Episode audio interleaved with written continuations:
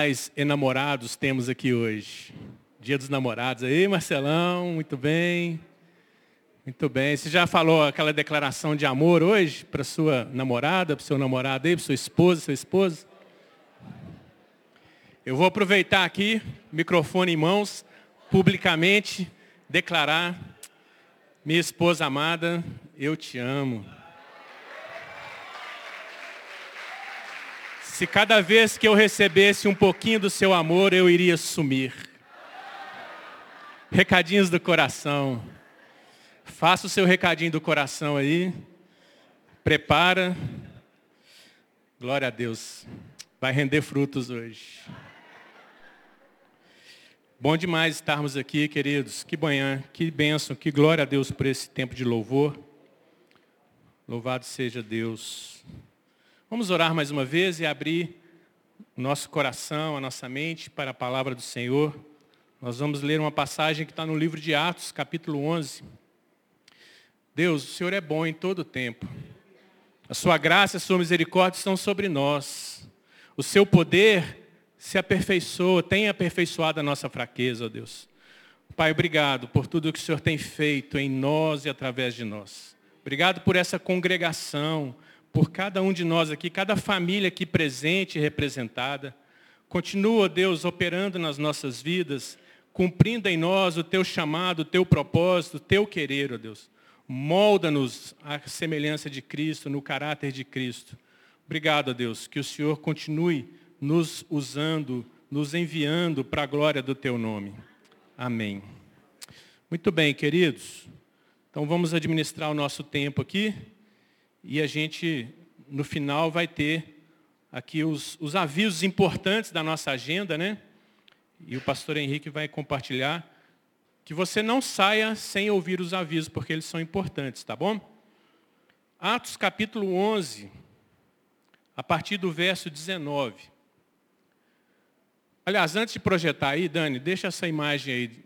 Vamos falar um pouquinho aqui. Queridos, olha só que bacana essa imagem uma Bíblia com as suas folhas ali esvoaçando, né? Num movimento. E nós estamos, a partir de hoje, tendo esse privilégio, essa oportunidade de começar um novo tema a ser abordado aqui na nossa congregação. O pastor Léo nos orientou, nos trouxe, tem nos inspirado. E hoje nós vamos começar a trabalhar sobre mova-se por princípios. Pratique fundamentos. E desde o início do ano, né, temos trabalhado esse tema mova-se.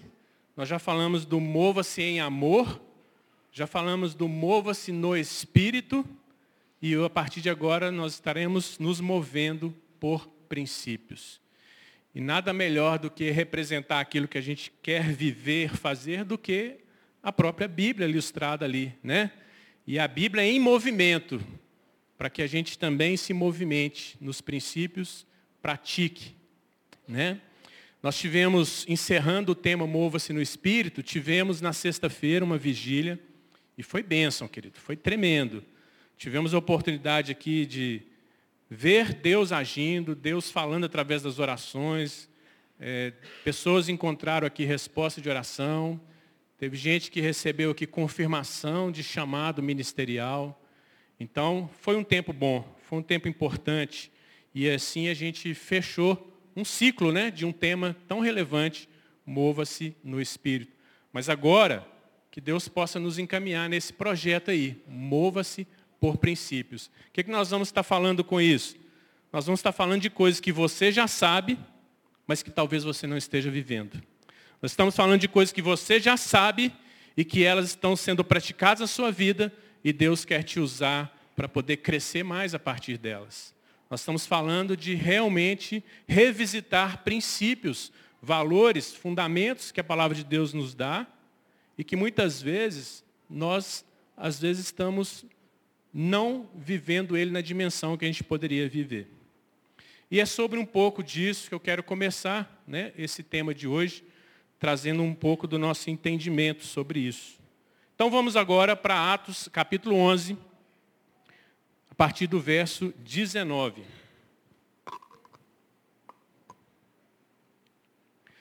Muito bem, está escrito o seguinte: os que tinham sido dispersos por causa da perseguição desencadeada com a morte de Estevão chegaram até a Fenícia, Chipre e Antioquia, anunciando a mensagem apenas aos judeus. Alguns deles, todavia, cipriotas e sirineus, foram a Antioquia e começaram a falar também aos gregos, contando-lhes as boas novas a respeito do Senhor Jesus. A mão do Senhor estava com eles e muitos creram e se converteram ao Senhor. Notícias desse fato chegaram aos ouvidos da igreja em Jerusalém e eles enviaram Barnabé a Antioquia. Este, ali chegando e vendo a graça de Deus, ficou alegre e os animou a permanecerem fiéis ao Senhor de todo o coração. Ela, ela, nossa, ele era um homem bom, cheio do Espírito Santo e de fé. E muitas pessoas foram acrescentadas ao Senhor. Então Barnabé foi a Tarso procurar Saulo, e quando o encontrou, levou-o para Antioquia. Assim, durante um ano inteiro, Barnabé e Saulo se reuniram com a igreja e ensinaram a muitos. Em Antioquia, os discípulos foram pela primeira vez chamados cristãos. Desde o início desse movimento do Espírito, desde o início desse movimento de Cristo agindo, todos que abraçavam a fé em Cristo, reconhecendo Jesus como Cristo, todos ali no contexto de Israel, judeus abraçando a fé de que Jesus era o Messias, Todos eles se chamavam de discípulos, se chamavam de irmãos, se chamavam de santos. E dentro de Israel eles eram chamados também de seguidores do caminho ou de nazarenos. Eram termos comuns que se usava para se referir àqueles que estavam entregando as suas vidas ao Messias, a Jesus. Então, essa palavra que a gente encontra agora aqui, cristão, esse nome cristão, ele não foi criado, cunhado por nenhum ali dos apóstolos, nem mesmo os próprios discípulos né, originários, nem o próprio Senhor Jesus escolheu essa palavra ali especificamente. Não foi ele. Mas ela aparece, como a gente vê aqui, pela primeira vez na igreja na cidade de Antioquia, eles foram chamados cristãos. Por três vezes essa palavra cristão aparece na Bíblia. A primeira delas está aqui, a gente leu 11, né? Atos 11, 26. E esse nome cristão, ele foi aplicado então aos discípulos de Jesus, por aqueles homens, aquelas pessoas, moradores da cidade de Antioquia, que não eram os crentes em Jesus. Eram as pessoas que não que estavam vendo acontecer mudanças de vida, pessoas falando de Cristo. Cristo, uma palavra grega, mas o conceito vem dos judeus. A ideia de um Messias, de um Senhor, de um rei, de um soberano que haveria de vir para governar sobre todas as coisas e restaurar sobre todas as coisas.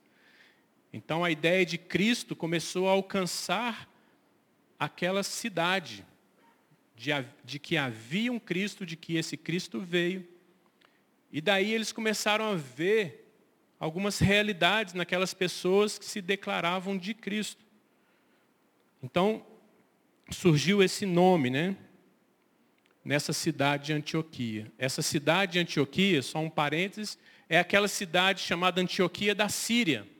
Havia duas Antioquias na época, e essa era das mais famosas, uma cidade que na verdade pertencia à província romana, né? uma província grande, província da Síria, e foi uma cidade muito importante no nosso, na nossa história como igreja também. Né? E como que surgiu esse movimento ali de Cristo nessa cidade? A gente leu aqui, judeus que por causa da perseguição que houve lá com Estevão, né? Estevão foi apedrejado, foi morto por causa da sua fé em Cristo, pelos próprios líderes judaicos. Então, essa perseguição fez com que muitos saíssem de Jerusalém, muitos saíssem da Judéia, com medo também de serem é, perseguidos desse nível. Né? Foram para outras cidades, outras regiões onde havia a influência romana, onde havia a cultura grega. E esses judeus, então, o que, que eles fizeram? Gente, aquilo que você tem de Cristo não dá para guardar só para você, né? Eles começaram a compartilhar com os próprios gregos a respeito de Cristo. E o Espírito Santo agiu, o Senhor colaborou, aquelas pessoas passaram a reconhecer Jesus. Foi uma igreja, querida, a igreja de Antioquia, uma igreja que se diferenciou da própria comunidade lá de Jerusalém. Porque agora já não era mais uma igreja, uma comunidade só de judeus, mas era uma comunidade de judeus e gentios unidos num só Cristo, num só Senhor. Então, isso se tornou uma grande novidade, um grande referencial da obra de Deus agindo entre os gentios. Quando a gente lê aqui que os, pela primeira vez os discípulos foram chamados cristãos, essa palavra cristão no grego, cristianos, essa palavra ela tem o sentido de partidários de Cristo. Ela tem o sentido de alguém que é povo de Cristo. E ela veio como uma, um nome dado mas no sentido pejorativo, no sentido depreciativo, no sentido de escárnio mesmo. Como muitas vezes a gente vê acontecer, né? Fulano é do partido tal. É os bolsominions, não é assim? É o pão com salame, é o coxinha, é o mortadela. A gente cria termos pejorativos para denegrir aquele que não é do mesmo partido que eu. Esse era o contexto ali. Eles não estavam falando de cristãos no sentido, olha, como eles são nobres, como eles são né, pessoas extraordinárias. Não, eles estavam querendo denegrir essa ideia ao chamá-los de cristão. Né? Muito bem, então, quando a gente vê ali Pedro, 1 Pedro 4,16, Pedro ele escreveu dizendo o seguinte, contudo, se sofre como cristão, não se envergonhe, mas glorifique a Deus por meio desse nome. Pedro, nessa passagem, ele parece estar trazendo essa ideia mesmo de cristão no domínio normal da sociedade, é um termo pejorativo, depreciativo. E ele está dizendo, olha, se te chamam de cristão, estão te fazendo sofrer por ser cristão, não tenha vergonha disso não.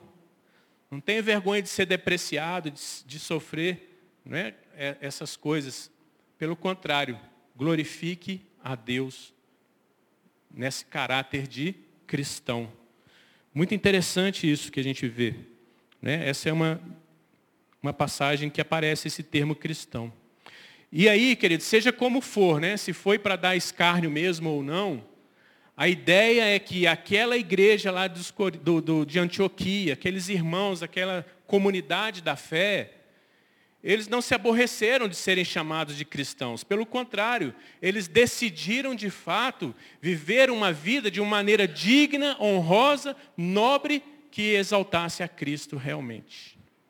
E muito provavelmente é por causa dessa disposição de honrar e glorificar a Cristo, sendo cristão, que surgiu esse conceito de que cristão é um pequeno Cristo. Isso não é uma tradução original do grego, mas isso é um conceito importante.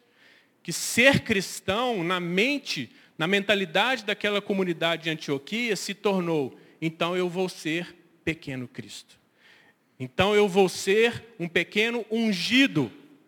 Essa é a ideia. Alguém ungido por Deus para um tempo como esse. Para essa comunidade, para ser resposta de Deus para tudo que está à nossa volta, para as pessoas que querem Deus. E eles abraçaram isso com toda a disposição do coração deles, né? de viver essa realidade, esse ideal de ser cristão, para poder glorificar a Deus. A gente encontra uma passagem eh, no livro de Atos quando Paulo ele estava perante o rei Agripa. Agripa era da descendência de Herodes, né? Um rei. Herodes é um título. E aí, queridos, ele Paulo na audiência com o rei Agripa,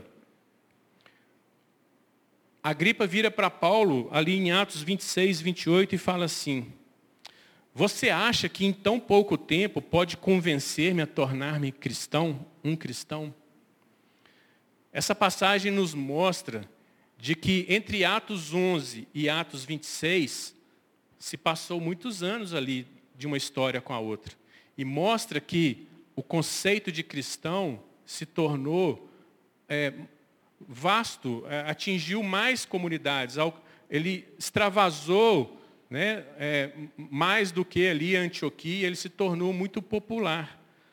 Então o rei Agripa, ele tinha um conceito, ele tinha uma ideia né, do que agora significava ser um cristão. E se ele falou isso como escárnio ou não, a gente não tem muita certeza aqui né, no contexto, mas fica evidenciado, querido, que ser chamado de cristão se tornou um nome, uma marca que diferenciava os seguidores de Cristo. E aí, para nós aqui hoje, a pergunta é: o que, que significa para nós ser cristão hoje, né? Será que corresponde exatamente a todo esse contexto bíblico? A essa ligação exata com Cristo? Será? Nós precisamos o tempo todo pensar nessa pergunta. Às vezes, na ideia de se estabelecer um padrão de ser cristão, muitas vezes a igreja caminhou pela necessidade de se padronizar credos. Vamos estabelecer credos que vão estabelecer limitações sobre ser cristão. Por exemplo, quando o imperador Constantino supostamente se converteu ao cristianismo, né, ou se declarou cristão, é, ele acabou conduzindo um concílio chamado Concílio de Nicéia, no ano 325, que ele estabeleceu para poder estabelecer certa unidade entre igrejas, entre bispos, entre diferentes expressões da fé em Cristo que estava acontecendo. O credo niceno foi um desses credos, o primeiro credo que se lançou, né? que dele derivaram-se outros. Mas, por exemplo, cremos em um só Deus, Pai Todo-Poderoso, Criador de todas as coisas, visíveis e invisíveis. E em um só Senhor Jesus Cristo, unigênito Filho de Deus, gerado pelo Pai antes de todos os séculos, luz da luz, verdadeiro Deus de verdadeiro Deus, gerado, não criado, de uma só substância com o Pai, pela qual todas as coisas foram feitas, o qual, por nós homens e por nossa salvação, desceu dos céus, foi feito carne pelo Espírito Santo e da Virgem Maria, e tornou-se homem, e foi crucificado por nós sob Pôncio Pilatos, e padeceu e foi sepultado, e ressuscitou ressuscitou ao terceiro dia, conforme as Escrituras. E subiu aos céus e assentou-se à direita do Pai, e de novo há de vir com glória para julgar os vivos e os mortos, e seu reino não terá fim. E no Espírito Santo, Senhor e vivificador, que procede do Pai e do Filho, com o que o Pai e o Filho conjuntamente é adorado e glorificado, que falou através dos profetas e na igreja, una, santa, universal e apostólica, confessamos um só batismo para a remissão de pecados, esperamos a ressurreição dos mortos, dos mortos e a vida do século vindouro. Amém. Importante confissão de fé, um importante credo, com uma intenção muito certa, muito pura, muito importante, né, de estabelecer marcos. Muitos outros vieram, o credo apostólico e tal. Mas o que eu quero trazer nessa visão de ser cristão é que ter uma, um conteúdo de fé bíblico, segundo a Bíblia, é muito importante. Ter um credo que a gente possa declará-lo tem a sua importância, mas não é tudo. Não pode ser tudo, não se limita a isso. O que a gente vê é que ser cristão vai além disso, porque envolve a nossa conduta ética e moral. Não basta eu declarar crença, eu preciso viver fé.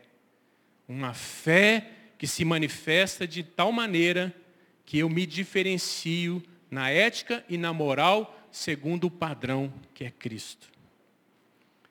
Então, todos nós podemos decorar credos, mas todos nós devemos ir além de uma decorar credos, nós devemos viver aquela declaração que se torna nosso conteúdo de fé. Então a pergunta para nós é essa: será que estamos vivendo princípios? Será que estamos vivendo de fato a essência verdadeira de ser cristão? Ou muitas vezes nós nos encapsulamos, nós nos colocamos dentro de uma caixa chamada regras de fé, estamos vivendo dentro desse limite, que não é exatamente a essência do que Deus tem. Que características de vida, então, vão condizer com o Senhor Jesus Cristo? O que, que vai nos levar a tornar esse nome cristão nobre e honrado? Há muito tempo a gente sabe aí, né, a nossa própria experiência, que há muito tempo a gente sabe que muitos podem se chamar de cristãos porque eles estão difer vivendo diferentes formas de religiosidade que se dizem baseadas em Cristo e se colocam como cristãos, porque eu pertenço a tal religião, eu sou cristão. E a fé, o ser cristão, com certeza vai muito além disso. Qualquer pessoa que diz acreditar em um único Deus e diz ser de alguma religião denominada cristã, se declara cristão. E nós temos hoje muitos cristianismos e muitas formas usadas para expressar Cristo, muitas denominações que umas se intitulam mais cristãs do que outras. Mas a gente tem um padrão que Paulo traz de uma maneira muito simples. Paulo diz assim: Tornem-se meus imitadores, como eu sou de Cristo. 1 Coríntios 11, 1. Tornem-se meus imitadores, como eu sou de Cristo. Ser cristão é ser imitador de Cristo. Não é ser imitador de Paulo, não é ser imitador de Léo, não é ser imitador de ninguém, a não ser de Cristo. E eu me torno imitador de Cristo se em você eu vejo Cristo agindo, eu quero imitar o que você tem de Cristo. Eu quero imitar aquilo que você já é Cristo manifestado. Eu quero imitar. Mas nós precisamos o tempo todo colocar o nosso referencial em Cristo. Ele é o referencial de de fato sermos cristãos. 1 João 2,6, o apóstolo João escreveu dizendo: Aquele que diz que está nele também deve andar como ele andou. Não tem como falarmos que somos cristãos se o nosso dia a dia não corresponde à forma como Cristo andou. Então, ou seja, nós estamos falando de uma fé que não está presa a uma declaração de crença, mas uma fé que está sendo ativada, praticada no dia a dia, onde por essa prática eu me alinho cada vez mais com quem Cristo é. Eu aprendo a ser como Cristo é. Porque eu sou testado segundo a ação que eu faço em Cristo. Eu sou forjado. Eu entro na forma de ser discípulo, de moldar a Cristo, não é quando eu declaro a minha fé, mas é quando eu pratico a minha fé. Esse é o desafio de vivermos, mover nos princípios ou por princípios e praticar fundamentos. Esse é o desafio. É de fato nós rompermos com algumas coisas que a gente chama de ser cristão, mas que não passa de uma inanição nossa, de um conforto nosso. Imitar Cristo e andar como ele andou são palavras contundentes a respeito de ser cristão. E o melhor, é uma realidade possível. É uma realidade possível, é uma realidade necessária para nós, queridos. A gente poder encarar com seriedade e compromisso o ser de Jesus e o ser como Cristo é. Ser discípulo. Onde é que a gente vai encontrar as instruções que vão nos ajudar a ser cristão? Nas Escrituras e no Espírito Santo. As Escrituras já dizem tudo o que devemos ser e viver. O Espírito Santo nos guia, nos instrui, nos capacita, nos dá o poder, nos forja, nos incentiva, nos corrige, nos acompanha na jornada. Então, tudo que a gente precisa para dar certo como cristão, a gente já tem. As escrituras, elas são palavras de Deus. Elas nos instruem, nos guiam, nos corrigem, nos exortam, nos habilitam, nos capacitam para toda boa obra, conforme Paulo falou para Timóteo os mandamentos, os estatutos, as ordenanças de Deus que a gente encontra por toda a Bíblia, elas estão ali desde o Antigo Testamento, né? Elas são base para nós. São base para todas essas instruções. Foi a base que Jesus usou para poder trazer a verdadeira essência de princípios que Deus tem para nós. Para poder trazer a revelação plena do Evangelho para poder nos ensinar e nos capacitar para todas as boas obras ali, desde os apóstolos, desde os profetas. Ali em Antioquia da Síria, o que, é que a gente vê? Barnabé, ele encontrou uma igreja que estava cheia da graça de Deus. A graça de Deus entrou ali e pessoas se convertendo a Cristo e vivendo Cristo, a novidade de uma vida com Cristo. Barnabé chegou lá e ficou feliz ele viu ali um povo fiel ao Senhor de todo o coração. Um povo que não tinha cultura judaica, um povo que não tinha herança na palavra de Deus revelada há muitos anos atrás, desde Moisés, desde Abraão. Mas um povo que ao receber a salvação em Cristo, eles se tornaram fiéis de todo o coração a Cristo. E o que, que a gente vê nesse encontro de Barnabé ali? Com essa igreja. Ele, ele viu esse povo com convicção, com compromisso, com, com essa disposição de viver uma vida relacionada a Cristo. E aí Barnabé, sendo judeu, ele continuava vivendo a Torá, as leis, os mandamentos, os estatutos, as ordenanças que Deus especificamente também tem para o povo judeu. Mas Barnabé também vivia essa graça, essa graça abundante, que ele se identificou ali claramente com o que Deus estava fazendo no meio dos gentios, daqueles cristãos. E o que que Barnabé faz? Barnabé chama Paulo, os dois em parceria. Agora eles vão fazer o que ali?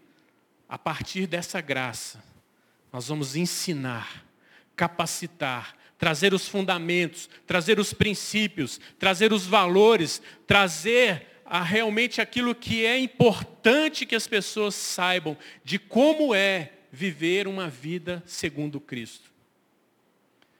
Paulo, um fariseu, Paulo, um rabino, Paulo, um profundo conhecedor das leis de Deus, junto com Barnabé, com toda a sua cultura segundo valores que Deus deu a eles, agora estava conciliando ali graça e a verdade da palavra. Graça sobre graça, que João fala lá no início do capítulo dele, é isso, querido. A graça que veio com a lei a graça que veio com Cristo. E essa graça superabunda em nós, nos capacitando para viver princípios de Deus e viver uma vida digna de Cristo. Durante um ano inteiro, Barnabé e Paulo se reuniram com a igreja e ensinaram a muitos.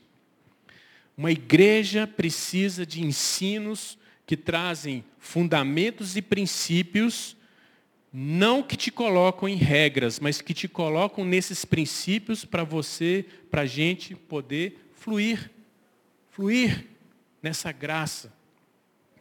Antioquia, ela foi uma dessas igrejas, ou talvez a igreja, que recebeu aquela carta que foi enviada pelos apóstolos, quando teve o concílio de Jerusalém, quando se surgiu a questão de circuncidar ou não os gentios, para que eles sejam salvos. Alguns dos partidos que creram em Jesus tinham essa mentalidade, olha, não, eles precisam se tornar judeus para serem salvos. Não basta declarar fé em Jesus. Essa discussão aconteceu e no Concílio de Jerusalém, Antioquia, foi uma dessas cidades importantes que recebeu a visita de homens enviados ali de Jerusalém para poder estabelecer de uma vez por todas princípios que possam realmente conduzir a vida daquelas pessoas. Está escrito lá em Atos 15, 23, eles disseram o seguinte, como eles enviaram a seguinte carta. Os irmãos apóstolos e presbíteros aos cristãos gentios que estão em Antioquia, na Síria e na Cilícia, saudações. Soubemos que alguns saíram de nosso meio sem nossa autorização e os perturbaram, transtornando suas mentes com o que disseram. Assim concordamos todos em escolher alguns homens e enviá-los a vocês, com nossos amados irmãos Paulo e Barnabé, homens que têm arriscado a vida pelo nome de nosso Senhor Jesus Cristo. Portanto, enviamos junto Judas e Silas para confirmarem verbalmente o que estamos escrevendo, Pareceu bem ao Espírito Santo e a nós não impor a vocês nada além das seguintes exigências necessárias. Abster-se de comida sacrificada aos ídolos, do sangue da carne de, do sangue, da carne de animais estrangulados e da imoralidade sexual. Vocês farão bem em evitar essas coisas, que tudo lhes vá bem. Uma vez despedidos, os homens desceram para Antioquia, onde reuniram a igreja e se entregar, e entregaram a carta. Os irmãos a leram e se alegraram com a sua animadora mensagem. Judas e Silas, que eram profetas, encorajaram e fortaleceram os irmãos com muitas palavras. Tendo passado algum tempo ali, foram despedidos pelos irmãos com a bênção da paz para voltarem aos que tinham o enviado. Mas Silas decidiu ficar ali. Mas Paulo e Barnabé permaneceram em Antioquia, onde com muitos outros ensinavam e pregavam a palavra do Senhor. Gente, essa igreja foi marcada ali por essa carta também, que trouxe para eles princípios para viver uma vida com Cristo, ou por meio de Cristo, ou para Cristo. E o concílio de Jerusalém não estava dando a eles regras, mas estava dando a eles princípios. Princípios contra a idolatria princípios contra a imoralidade sexual, muito comum, essas duas coisas muito comuns em povos gregos, romanos, povos fora da comunidade de Israel. Eles estavam dizendo, olha, se abstenha do sangue, um princípio sobre preservar a vida, sobre não matar, não assassinar. Eles estavam falando exatamente dessas coisas valiosas, né? de não comer uma carne que o sangue do animal não foi tirado ainda todo. O sangue representa a vida. Eles não estavam dando regras, mas princípios. Qual que é o ponto que muitas vezes nós nós vivemos? O ponto é que nós transformamos muitas vezes é, princípios como algo secundário e vivemos regras. Deus colocou muitas coisas que são princípios dentro de regras. E as regras, elas nos ajudam a aprender os princípios.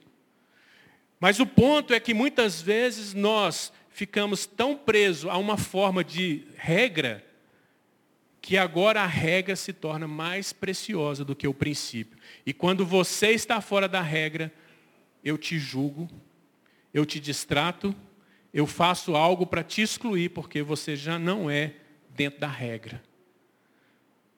Quando estamos no princípios, querido, Deus vai nos dar sabedoria para praticar o princípio que preserva a vida, que preserva a comunhão. Esses quatro princípios que a igreja de Antioquia recebeu, possivelmente também no contexto ali de ligação de judeus e gentios, eram quatro princípios que permitiriam que judeus e gentios pudessem andar juntos. Porque nessas coisas os judeus eram rigorosos, porque contém princípios. E não daria certo judeus e gentios serem uma igreja no Senhor se um não colabora com o outro no mesmo princípio. Não dá certo para nós sermos igreja se nós não andarmos em princípios, nos mesmos princípios. Esse, isso tudo contém né, mensagens aqui da, da, palavra de Deus. Por isso que Antioquia ela se tornou um modelo concreto de uma igreja que a igreja que Jesus fundou. Uma igreja que reúne judeus e gentios. Uma igreja que, como Paulo fala em Gálatas 6, chamado Israel de Deus.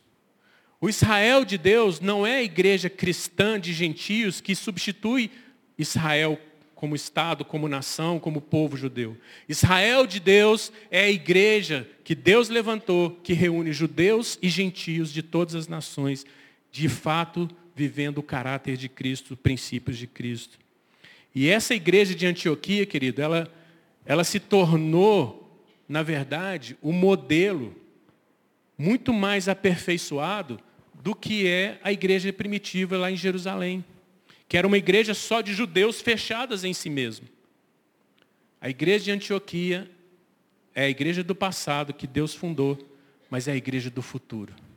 Deus está trabalhando, queridos, para levantar uma igreja que se move no caráter de Cristo, onde no futuro nós vamos ver judeus crentes em Jesus e gentios crentes em Jesus, unidos no Senhor, fazendo uma obra poderosa em Deus. O ensino aqui de Paulo e Barnabé para os irmãos da igreja de Antioquia não colocou para eles legalismo, não trouxe para eles dogmas, não trouxe judaização, não trouxe tradições contrárias a Deus. Pelo contrário, o ensino deles levou para essa igreja princípios e não regras que guiavam aquela comunidade, valores que fortaleciam aquela comunidade.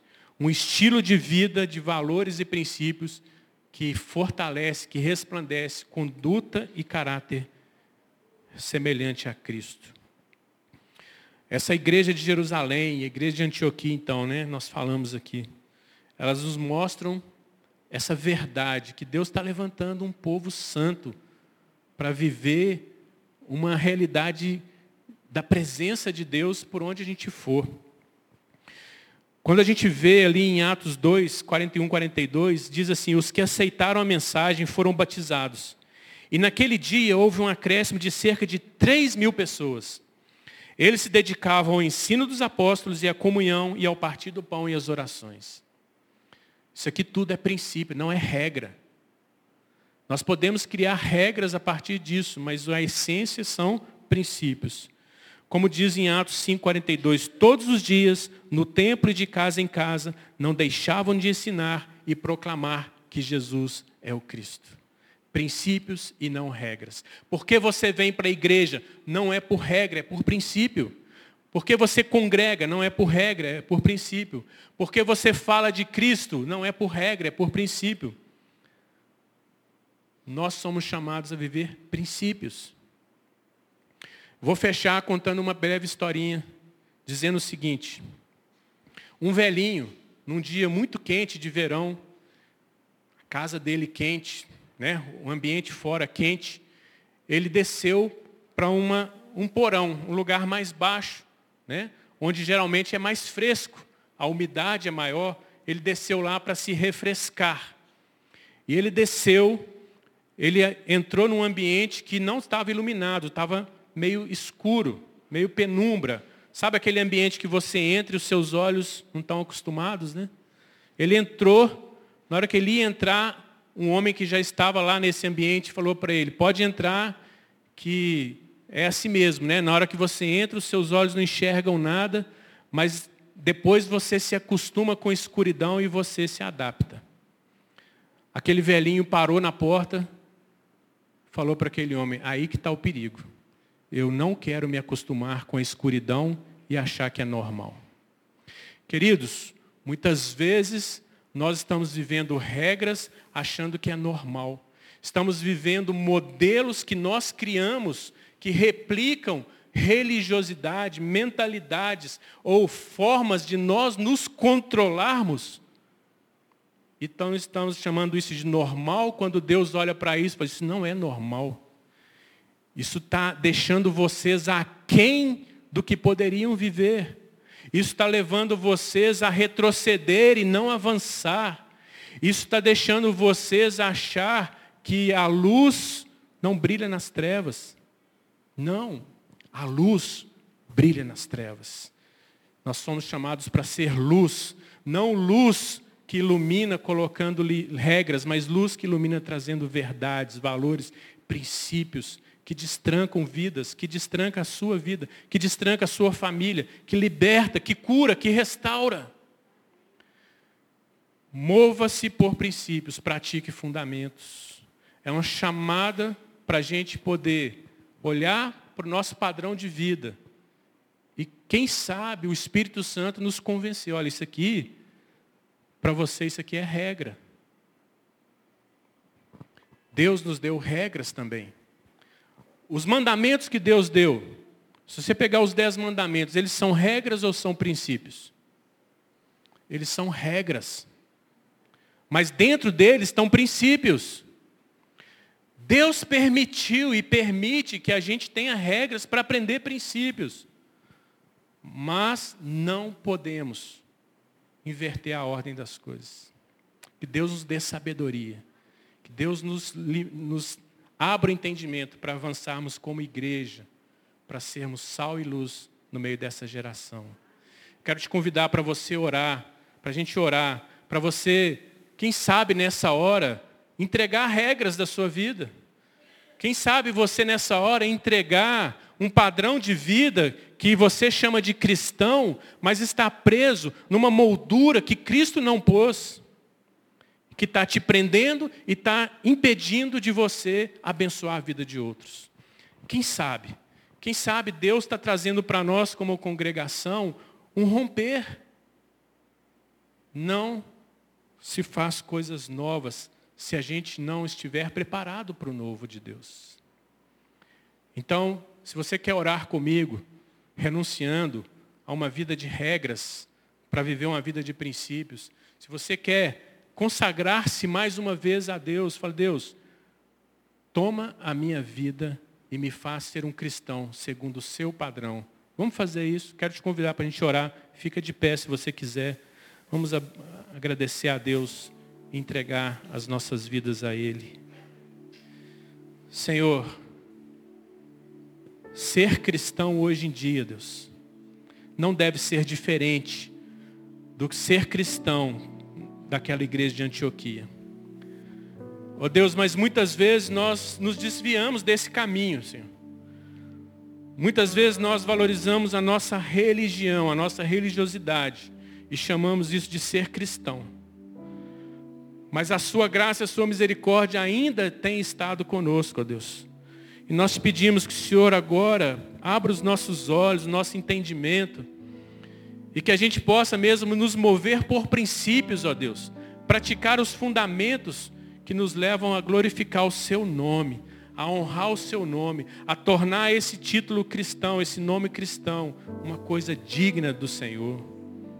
Nos faz mesmo, Deus, pequenos ungidos, ungidos, capacitados pelo Senhor, cheios do teu Espírito Santo, para vivermos essa realidade do teu poder, da tua presença. Tira de nós, ó Deus, tudo aquilo que nos embaraça, tudo aquilo que nos impede de crescer no conhecimento do Senhor.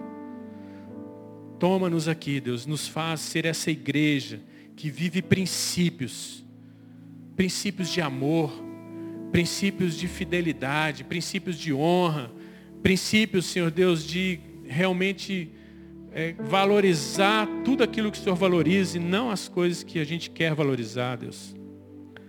Toma a vida de cada um aqui, Pai. Fortalece a mente, fortalece o coração, fortalece essa igreja no Senhor. Nós nos rendemos a Ti, te louvamos pela palavra do Senhor que nos instrui. Em nome de Jesus. Amém. Glória a Deus.